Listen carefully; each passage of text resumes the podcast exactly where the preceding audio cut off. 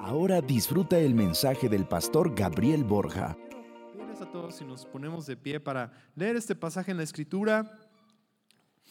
Romanos capítulo 5, versículo 3 al 5, que pueda también, eh, vamos a orar juntos, iniciar eh, esta nueva serie. Hoy iniciamos una nueva serie que se llama Tierra de Gigantes. Y sé que va a estar eh, emocionante, nos va a retar en varios aspectos.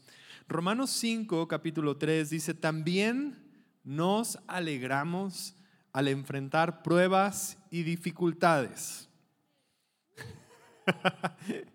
Tengo a alguien que estuvo en el primer servicio. ¿Cuántos creen que es la mejor manera? Vamos a empezar nueva serie y la primera frase que sale de la escritura que leemos es, también nos alegraremos al enfrentar pruebas y dificultades. Ya va mejor que los de la primera, ¿eh? Premio. Pero vamos a leer una vez más. Dice, también nos alegraremos al enfrentar pruebas y dificultades. Porque sabemos que nos ayudan a desarrollar resistencia. ¿Cuántos quieren un poco más de resistencia? Yo quiero un poco más de resistencia. Dice, porque la resistencia también desarrolla firmeza de carácter. Yo sé que necesitamos carácter. Y después dice, el carácter fortalece nuestra esperanza segura de salvación. Una esperanza segura de lo que ya hemos recibido, de que somos amados, de que hemos sido encontrados, que Jesús nos volvió a unir a la relación con Dios, de que somos su iglesia. Y dice lo siguiente, y esa esperanza no acabará en desilusión, pues sabemos con cuánta ternura nos ama Dios. ¿Cuántos creen que esa imagen que nos, nos dio e, este amor, las manos de Dios tomando tu rostro, diciéndote te amo con tanta ternura? Dice, con cuánta ternura nos ama Dios porque nos ha dado el Espíritu Santo para llenar nuestro corazón con su amor. Entonces, está aquí el apóstol Pablo escribiendo una, una, una cadenita de crecimiento. Venimos y estamos alegres aún cuando enfrentamos dificultades, porque sabemos que estas dificultades forman también resistencia, la resistencia forma carácter y el carácter nos viene a dar la seguridad y la esperanza de que estamos nosotros formados en el amor de Dios. ¿Sí lo crees? Yo quiero que oremos juntos, Padre, hoy necesitamos tanto, tanto, tanto ser recordados a veces de tu amor, pero gracias por darnos tu Espíritu Santo que arde dentro de nosotros. Y oro que hoy nos podamos fortalecer aún cuando estamos enfrentando los retos más grandes en nuestra vida, los gigantes más grandes. Podamos nosotros recordar que somos amados. Ningún gigante, ninguna oposición, ningún reto grande nos aparta de tu amor, nos olvidamos de tu amor, sino que hoy podamos cobrar ánimo y esperanza en que somos amados en ti, Señor. En el nombre de Jesús. Amén. Ahí ahora sí, saluda a dos, tres personas, a tus vecinos, dile qué gusto verte por acá. Y vamos a tomar nuestros lugares.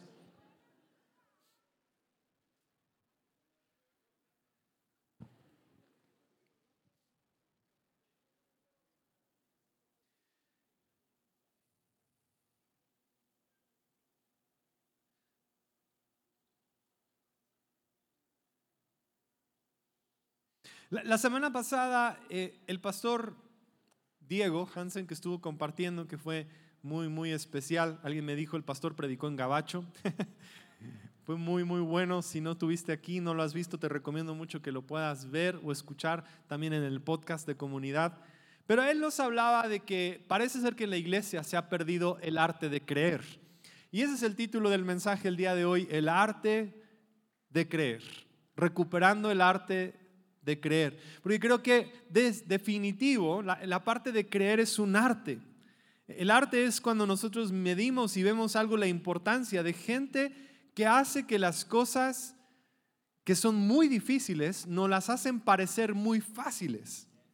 Ese es el arte. El arte e, es eso cuando ves a una persona que, que tal vez dibuja algo y, cuando tú lo terminas de ver, ah, está bien fácil, solo lo hizo nada más así como que con, con, un lápiz, O a veces ves una cosa que hizo Picasso y parece que nada más como que aventó, hizo cosas como cuadradas o un polo que dices, nah, nada más aventó así como que pintura por todos lados, pero hay un arte detrás de todas esas cosas, hay, hay un cuidado en cómo está y, y los artistas hacen que las cosas muy difíciles parezcan fáciles. Pero nosotros a veces hay una sensación de que todo necesita ser fácil y por eso admiramos el arte, pero decimos, ah, yo sí lo podría hacer. Y en poco tiempo, cuando empezamos un proyecto, nos damos cuenta que tal vez aquello que parecía, nos preguntamos por qué no es tan fácil o parecía que era más fácil. Pensé que sería mucho más fácil y más sencillo. Viste ahí el comercial de Harmon Hall y decidiste inscribirte.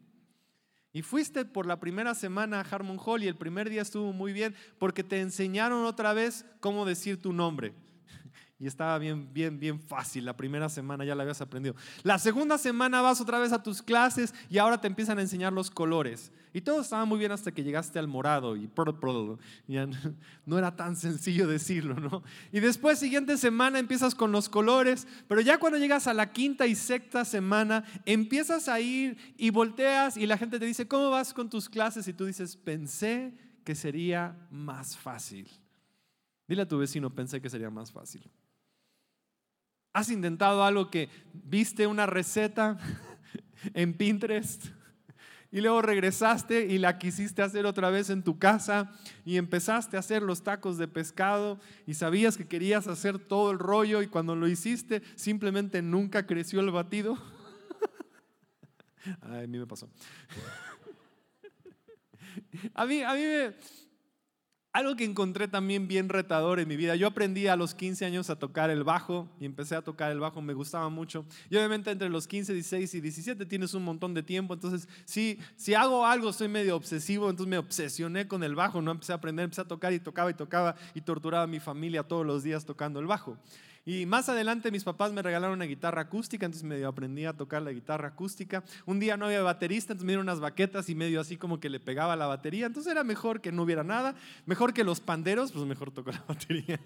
Entonces no es como que tocaba, más estaba ahí. Pero eh, después sucedió que alguien regaló y donaron un saxofón a la iglesia. Y entonces mi mamá tenía un sueño de que alguien en la iglesia fuera Kenny G y tocaran. Alguien no escucha Kenny G. Si alguna vez escuchaste a Kenny G, es como algo súper acá ochentero, ¿no? Entonces dieron un saxofón soprano y yo busqué un maestro y encontré al maestro que daba clases en la web. Entonces le llamé al señor, le dije que si me podía dar clases particulares de saxofón. Me dijo que sí y fui con él. Y llegué a la primera clase y me dijo, ¿qué quieres aprender saxofón? Muy bien, vamos a empezar con alguna teoría de solfeo. Primera semana solfeo, segunda semana solfeo, tercera semana solfeo, cuarta semana solfeo, quinta semana ya ta, ta, ta, ta, o sea, así como... Y de repente volteé y me dice, espera, querías aprender el oboe, ¿verdad? Y yo, no, no era el oboe, era el saxofón. Y lo vi, lo vi, me vi, como que, ¿qué estamos haciendo? Pensé que sería más fácil aprender el saxofón. Llevo seis semanas aprendiendo el dandelot. Por favor, no más solfeo. Y el tipo ni siquiera se había acordado que quería aprender el saxofón. Obviamente lo dejé, busqué a otro profesor que, se parecía a Jim Carrey dije, no, pues más o menos voy a aprender a tocar el saxofón. Empecé y con él empecé ya a aprender, pero hay un proceso en el cual aprender el saxofón no es lo mismo, porque cuando tocas el bajo se te forman callos en los dedos, igual en la batería, un poco en las manos, pero aquí se te forma un callo como abajo del labio, es súper incómodo. Se empecé a aprender, pero nada más como que no era fácil. Y cada vez que me decía, ¿cómo vas? Pensé que iba a ser más fácil. Pensé que si ya tenía idea musical y estaban ahí, empecé a tocar. Y después la parte más rara es cuando estás tocando, se cae la baba y la saliva y cae sobre tus pies y todo. Ya sé, eso, eso pasa. Dile a los trompetistas, saxofonistas, la tuba. Es como ser bautizado en otra forma diferente aspersión, gloria a Dios. Pero bueno, ya sé, era, pensé que iba a ser más fácil.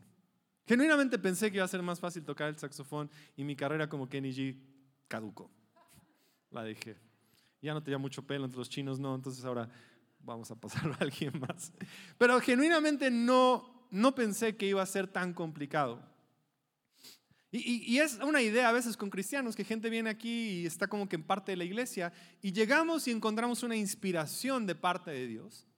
Encontramos que nuestra alma es levantada cuando nos reunimos y adoramos, pero después queremos que todo se resuelva. Entonces regresamos y me dicen, pastor, es que ya que soy cristiano, pensé que mi vida iba a ser súper fácil. Pensé que ahora todas las cosas iban a ser así, que cuando caminara era como Moisés, el mar se abría y todos los problemas se van a quitar en todo momento.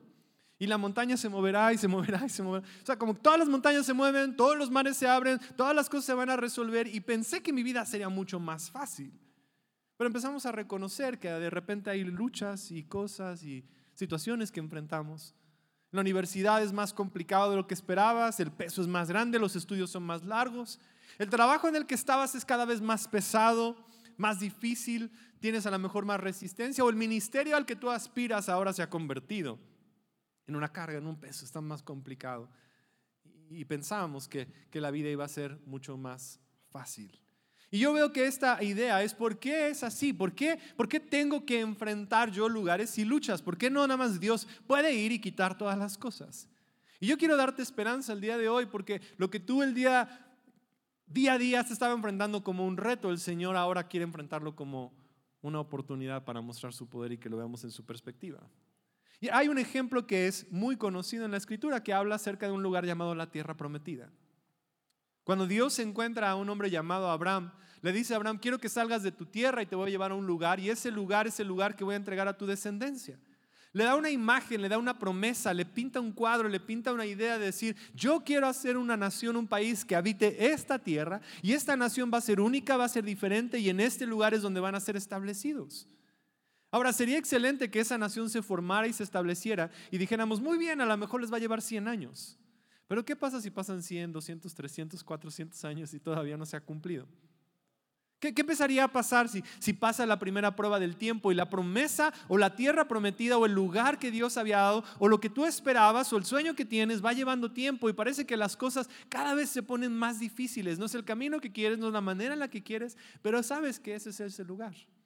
Y el pueblo de Israel guardó en su corazón que Dios les había prometido una tierra, una tierra extraordinaria, una tierra donde fluye leche y miel.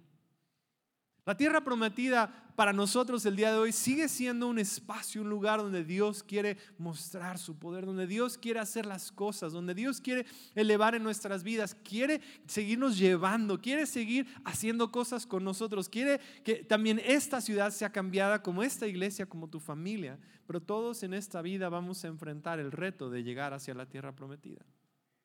Hay una tierra prometida para ti. El lugar que Dios te ha estado ahí llevando. Por años y años los jóvenes eran criados y les decían, Dios nos va a llevar allá, vamos a ir a alcanzar esa tierra prometida y soñaban. Yo de chico me acuerdo mucho cuando estaba en niños y yo me crié en la iglesia, entonces nos decían, y la tierra prometida fluía leche y miel. No sé por qué me imaginaba que en la casa tenían dos llaves, una que le abrían salía leche y la otra salía miel. No sé por qué así lo imaginaba. Vasos de leche y miel. Yo, yo decía, no me gusta ni la leche ni la miel, o sea, yo no, ¿para qué queremos ir allá? Y es porque está simbolizando, leche y miel está simbolizando abundancia, está simbolizando Dios, está llevando a este lugar. El pueblo de Israel camina y camina y camina y van hacia la tierra prometida. Salen de Egipto, salen de muchas luchas, pasa Dios, hace muchos milagros. Y cuando llegan a la frontera de donde sabían ellos que era la tierra prometida y conocían exactamente el terreno, Dios les dice, envíen 12 espías. Quiero que los 12 espías vayan y vean si la tierra es todo lo que Dios ha prometido. Quiero que vayan y que perciban y que puedan con sus ojos mirar y que sus ojos ahora puedan traducir si lo que hemos escuchado por años y años y hemos anhelado, si la misma imagen que Dios ha escrito y nos ha prometido es la misma imagen que vamos a ver. Y vemos que Moisés manda a dos espías, visitan la tierra y regresan y traen entonces el reporte. Y hay diez que traen un reporte y hay dos que traen un reporte. Hay un grupo de personas que ven algo y hay otro grupo de personas que ven algo. Vieron los mismos terrenos, los mismos lugares, pasaron en los mismos valles, miraron los mismos ríos, vieron las mismas cosas, pero la diferencia es que en 10 de ellos había un filtro y en otros había otro filtro. En dos de ellos había una visión, una manera, entendían un arte, entendían una cosa y en otros 10 veían lo mismo. No sé si será que nosotros vemos problemas y Dios ya vio soluciones. No sé si estamos ahí todavía conectados. Porque lo que sucede que el reporte que encontramos en Números capítulo 13, versículo 31, es el reporte de los 10. Es el reporte de la mayoría. Es el reporte de estos hombres. Y dice, fuimos a la tierra, pero los que habían ido con él le dijeron, no podemos atacar a ese pueblo porque ellos son más fuertes que nosotros. Además, entre los hijos de Israel hablaron mal de la tierra que habían explorado y hasta dijeron, la tierra que recorrimos para explorarla se traga a sus habitantes. Súper exagerados. Toda la gente que allí vimos son hombres de gran estatura, todos. Me encanta porque siempre usamos todos, siempre, nunca. Allí vimos también gigantes. Son los hijos de Anac, esa raza de gigantes. Ante ellos a nosotros nos parecía que éramos como saltamontes y ellos también así les parecíamos. Hay, hay una visión ahora que está hablando. Yo no sé si te has dado cuenta, pero cuando nosotros empezamos a leer la escritura y empezamos a estar cerca de Dios, lo que sucede muchas veces es que lo que vemos y lo que decimos con nuestra boca habla más de nuestra visión del mundo que a veces en los hechos, que a veces lo que estaba pasando. Porque lo que dos vieron y lo que diez vieron eran totalmente diferentes. Lo que dos vieron era la tierra prometida y lo que diez vieron era la tierra de gigantes, mismo lugar. No sé si será que lo que tú ves como tierra de gigantes también es la tierra prometida que Dios ya habló, en la cual el Dios quiere hacer algo. No sé si donde estamos viendo y gente camina y dice, este lugar hay mucha inseguridad y este lugar es difícil y este lugar no es así, este lugar no va a alcanzar. ¿No será que ese mismo lugar donde otros llaman tierra de gigantes, Dios lo está llamando la tierra prometida? Y lo único que tiene que ver es cómo nosotros miramos, cómo es que nosotros miramos a ese lugar. Ahora, es obvio que aquí empiezan ellos a decir, es que se trata porque hay una raza de gigantes. Y normalmente esa es nuestra primera excusa. Si yo fuera de otra raza, si hubiera nacido en otro lugar, si hubiera tenido otra familia, si hubiera estado en esta oportunidad, seguramente yo podría alcanzar eso. Si yo, si yo fuera más inteligente, más alto, más guapo, más esto, más el otro, tuviera más pelo, tuviera, yo lo hubiera logrado. Yo lo hubiera logrado, ya lo hubiera hecho. Pero empieza a hablar de nuestras formas en que levantamos y cómo damos nosotros la inseguridad que ha estado en nuestro corazón. Hay una inseguridad que siempre quiere empezar a crecer dentro del corazón del hombre. Porque nos empezamos a mirar cómo nos llevamos y cómo nos encontramos y cómo nos evaluamos con los demás. Estamos intentando decir, ok, a ver dónde está. Yo te voy a decir esto y esto no es falta de fe y espero que me puedas entender. Pero yo he llegado al lugar donde tengo que admitir que no voy a ser tan bueno en el fútbol como Leo Messi. Sé que eso te sorprende profundamente. Dices, no, él sí juega fútbol y más o menos como Leo Messi Cristiano Ronaldo. Pero tuve yo que dejar toda esa carrera de fútbol para estar aquí, no, no es cierto. Es obvio, o sea, no me causa inseguridad, no me siento mal en admitir, juego mal fútbol. Y Leo Messi juega mucho mejor que yo. Obvio, ¿verdad? Gracias. Tenemos aquí a la tribu argentina. Obvio, peor que Leo Messi. Ahora, sin duda alguna, Leo Messi es mejor jugador que Cristiano Ronaldo. Nada, lo quería establecer. Gloria a Dios. Dios bendiga a Argentina. Pero, pero, pero, pero, eso está bien porque okay, lo puedo poner así a esa distancia. Sé que Él es así. Pero ¿qué acerca de que empezamos a hablar de cosas más cercanas? ¿Qué acerca de quién cocina mejor, tú o la suegra? Ese no se la esperaban. ¿Qué, acerca de eso? me siento inseguro, va a venir la suegra a comer a la casa. Manches, ¿quién va a preparar la comida? ¿Cómo le vamos a hacer? Ya empiezo a sentirme un poquito más inseguro. ¿O qué acerca en el trabajo cuando acaban de contratar al nuevo empleado y lo ves que llega y te das cuenta que es más capaz? Y, gigantes, es, hace esto y no sé qué, y es más joven y es más rápido y es más... Empieza a ver eso. O como pastor empieza a ver el mensaje, cómo predicó y de repente escuchas predicar a Stephen Furtick y dices, uff, ya mejor me retiro, me dedico a otra cosa. Escucha alguien como TJ que predica tres horas y todo el mundo está ahí sentado. Yo predico media hora, estoy bien cansado. Es como, ¿cómo le hace? Ves a gente y te empieza a comparar y tu inseguridad empieza a hablar y a decir, si yo fuera diferente, yo podría hacer cosas, pero esta es una tierra de gigantes, es imposible, no lo vamos a poder alcanzar, no voy a poder llegar a hacerlo. Me empiezo poco a poco a ir bajando de nivel, a ir bajando de nivel, haciendo menos y menos. Y por eso vemos en la iglesia que empiezan a surgir y entre todos empezamos a crear nuestras propias ideas y nuestras propias... Yo soy malo para los nombres. Es una excusa para decir no me quiero aprender el nombre de nadie. No quiero interactuar, no quiero ver su rostro y recordar y tener una interacción significativa. Queremos aprender y yo soy malo en matemáticas y lo que empezamos a hacer es que creamos una idea y luego la queremos corroborar, corroborar, corroborar y decir, sí es cierto, soy muy malo en matemáticas y por eso reprobé y ya no lo puedo hacer. O soy muy malo en esto y soy muy malo en esto, soy muy malo en eso. Y, y creamos vínculos y cosas y formas que se convierten en gigantes. Bueno, en una ciudad empezamos a crear gigantes. Esta ciudad es insegura, esta ciudad no va a prosperar, en esta ciudad no podemos poner negocios, en esta ciudad es muy difícil predicar el Evangelio. En esa ciudad es así. Yo lo veo igual con pastores. No, en mi iglesia nadie quiere servir, en mi iglesia nadie quiere adorar, en mi iglesia nadie quiere hacer nada. Yo digo, nadie hace nada en ningún lado. O es que todos son gigantes y nosotros tenemos que mirar la tierra prometida. ¿Será que la tierra prometida y la tierra de gigantes es el mismo lugar? La única diferencia es cómo la veramos. Si aprendimos ya el arte de creer. Si hemos nosotros desarrollado el arte de soñar y de creer.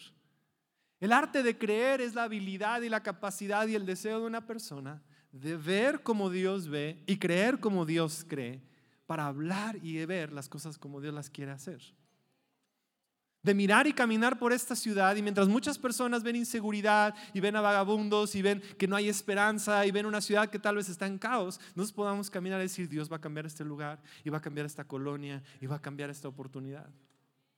De cuando tú estás en la universidad y empiezas a ver que el trabajo está más difícil y las cosas están más difíciles, tú digas, esto es lo que me va a mí a ser el mejor contador, la mejor persona. Si le echo ganas y sigo trabajando y veo y creo, sé que Dios va a hacer algo más adelante porque Él me ha hablado para que yo pueda impactar este lugar.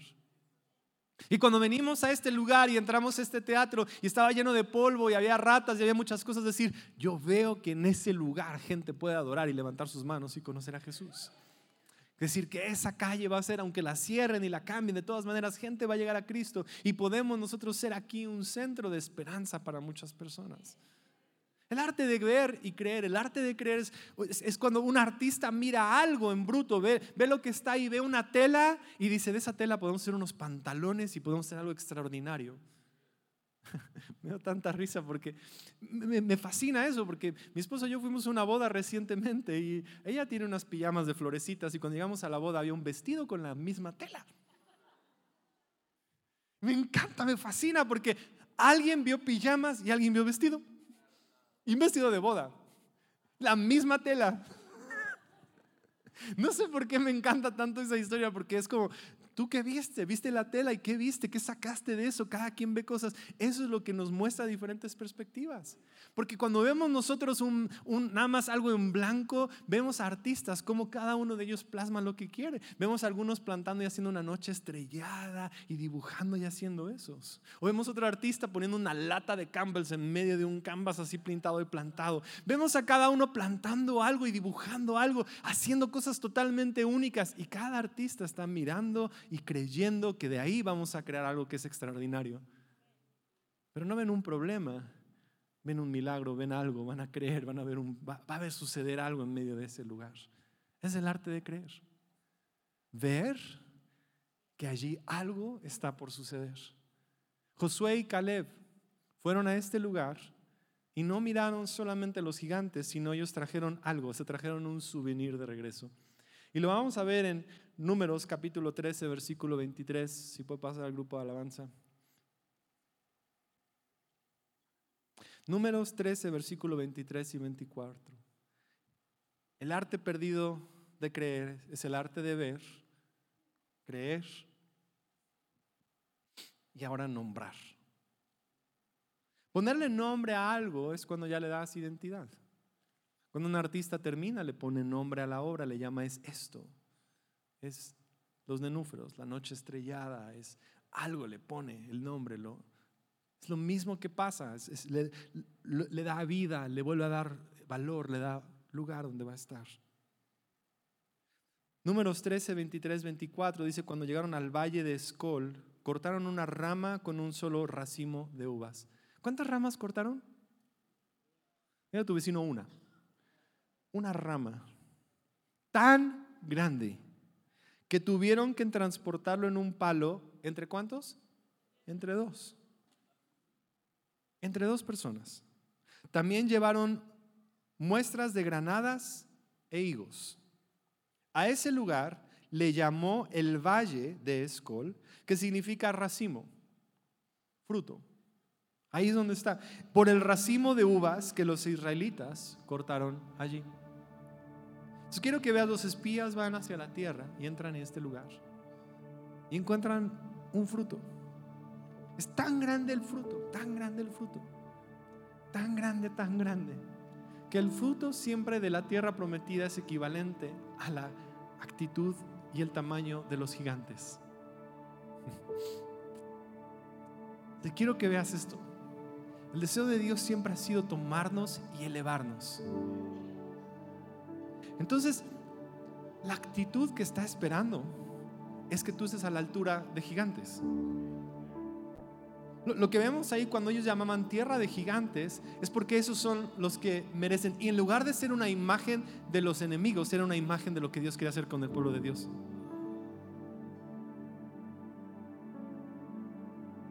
Lo que estaba intentando hacer es que si ese es el tamaño del fruto y ese es el tamaño de los habitantes, ¿a qué tamaño crees que puedes aspirar a ser tú?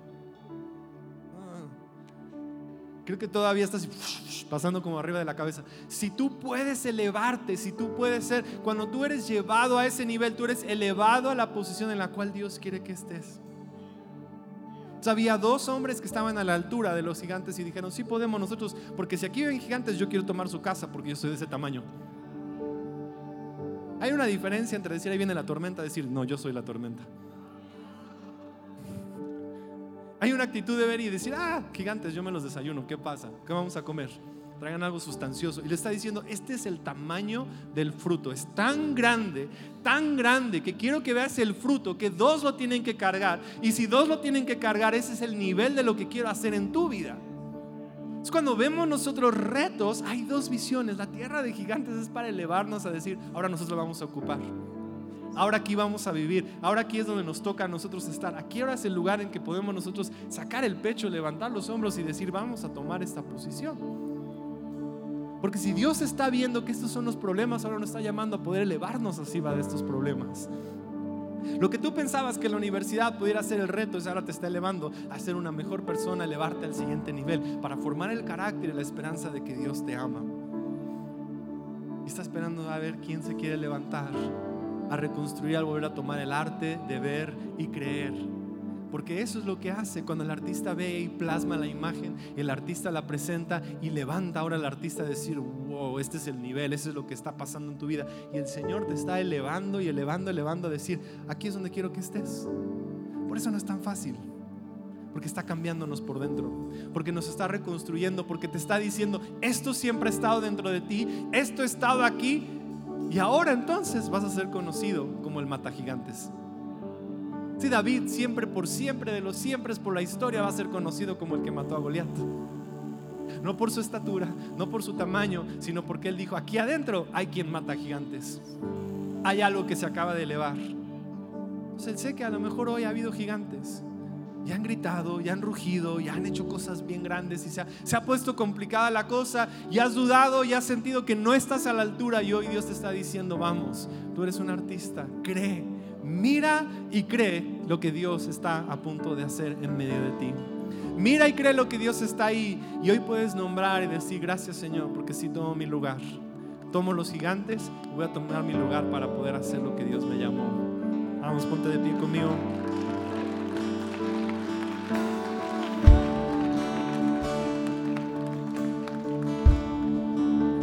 Padre, hoy creemos que nos has dado este lugar como iglesia y lo tomamos. No hay nada demasiado grande que tú no quieras llenar con tu presencia y si tu presencia llena cada rincón de esta ciudad, reclamamos cada rincón de esta ciudad. Reclamamos a Puebla para ti, Señor. Reclamamos esperanza, reclamamos los lugares más oscuros, reclamamos los lugares donde otros ven gigantes porque nos podemos nosotros levantar al lugar y al nivel al cual nos llamaste. Y yo quiero también ahora orar por cada relación, cada pareja, cada familia que se eleva al propósito y al plan que Dios tiene. Para aquellos que están ahí en la universidad y han sentido que es momento de tirar la toalla y dejar y ya no continuar, hoy Dios te dice, te levanto, levanto, recupera el arte de creer lo que Dios quiere hacer. Sé que en el trabajo te has sentido abandonado y que ha sido muy difícil ver Y has visto otras personas más capaces y el Señor te dice, déjame elevar tu interior, déjame elevarte al nivel de gigantes.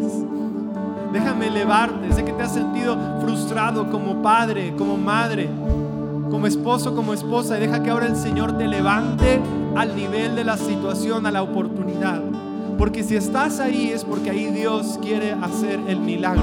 Porque aquello que parecía lo más difícil, aquello que parecía imposible, se va a contar como la historia en que tú pudiste ver gigantes vencidos, Señor. Y hoy podemos recuperar, Señor, el arte de poder creer en el nombre de Jesús. Amén. Si deseas ayudar a que este contenido llegue a más personas, puedes hacer un donativo con tarjeta en nuestro portal en línea www.comunidadcristiana.com.mx y gracias por escucharnos.